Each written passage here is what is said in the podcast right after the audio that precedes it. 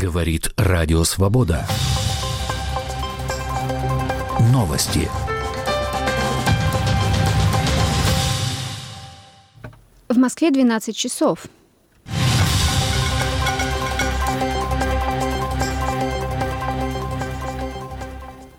В Москве на Борисовском кладбище и у храма Утолимые печали, где сегодня пройдет прощание с оппозиционным политиком Алексеем Навальным, усилена охрана.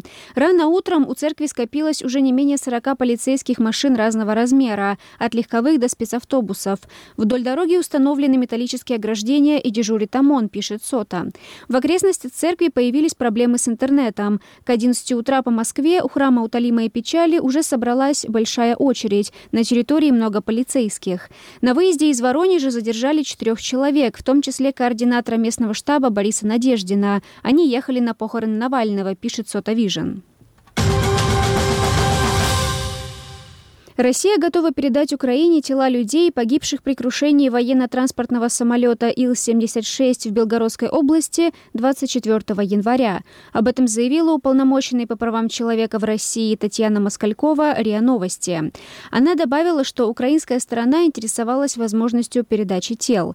По словам Москальковой, она находится в контакте с уполномоченным Верховной Рады Украины Дмитрием Лубенцовым по делу о крушении военного самолета. В начале февраля представитель ГУР Украины Андрей Юсов заявил, что Киев неоднократно обращался к Москве по поводу возвращения тел военнопленных, которые, по утверждению российских властей, погибли при крушении Ил-76. По его словам, российская сторона на эти обращения не отреагировала. Япония расширила экономические санкции против российских лиц и организаций, причастных к войне в Украине. Под ограничения попали 12 физических и 36 юридических лиц, в том числе Тинькофф Банк, японские активы которого будут заморожены в конце марта. Санкционный список также пополнили концерны Калашников, Алмаз Антей, Уралвагонзавод, Атомфлот, а также научно-производственные объединения «Аврора» и «Импульс». Санкции также введены против уполномоченных по правам ребенка в Чечне, Калужской и Ростовской областях, а также против сына бывшего губернатора Красноярского края Артема Уса. С ними запрещены финансовые и торговые отношения. В ночь на 1 марта беспилотники атаковали промзону в Дзержинске Нижегородской области, где находится завод имени Свердлова. О звуках взрывов и ярких вспышках в районе промзоны сначала сообщили в местных телеграм-каналах. Позже атаку подтвердили мэр Дзержинска Иван Носков и Минобороны России. По словам Носкова, жертв и разрушений нет. На месте работают экстренные службы. Евросоюз должен поддержать Украину всем, что необходимо Киеву для победы в войне против России. Об этом говорится в резолюции Европарламента, принятой в четверг.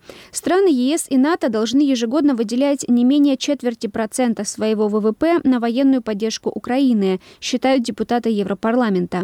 Они также призвали страны ЕС немедленно вступить в диалог с оборонными компаниями, чтобы обеспечить увеличение производства и поставок боеприпасов, снарядов и военной техники для Украины.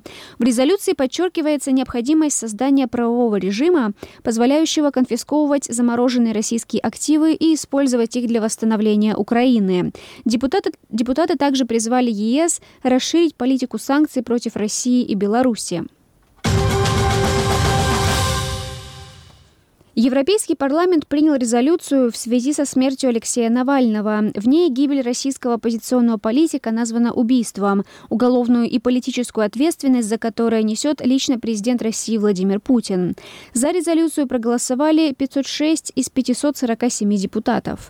Депутаты потребовали немедленно и без каких-либо условий освободить российских политзаключенных. В резолюции также говорится, что политическая система в России контролируется консолидированным авторитарным режимом режимом с безудержной коррупцией, который держится у власти за счет фальсификации выборов. Его призвано не приравнивать ко всем россиянам. Мэрия Москвы отказала в проведении акции памяти Алексея Навального и Бориса Немцова, которую организаторы планировали провести 2 марта в центре города. В официальном ответе, который опубликовала политик Екатерина Дунцова, говорится, что в Москве действует запрет на проведение публичных мероприятий с учетом складывающейся эпидемиологической обстановки. Ссылка дана на указ времен разгара пандемии коронавирусной инфекции COVID-19. Радио «Свобода» новости.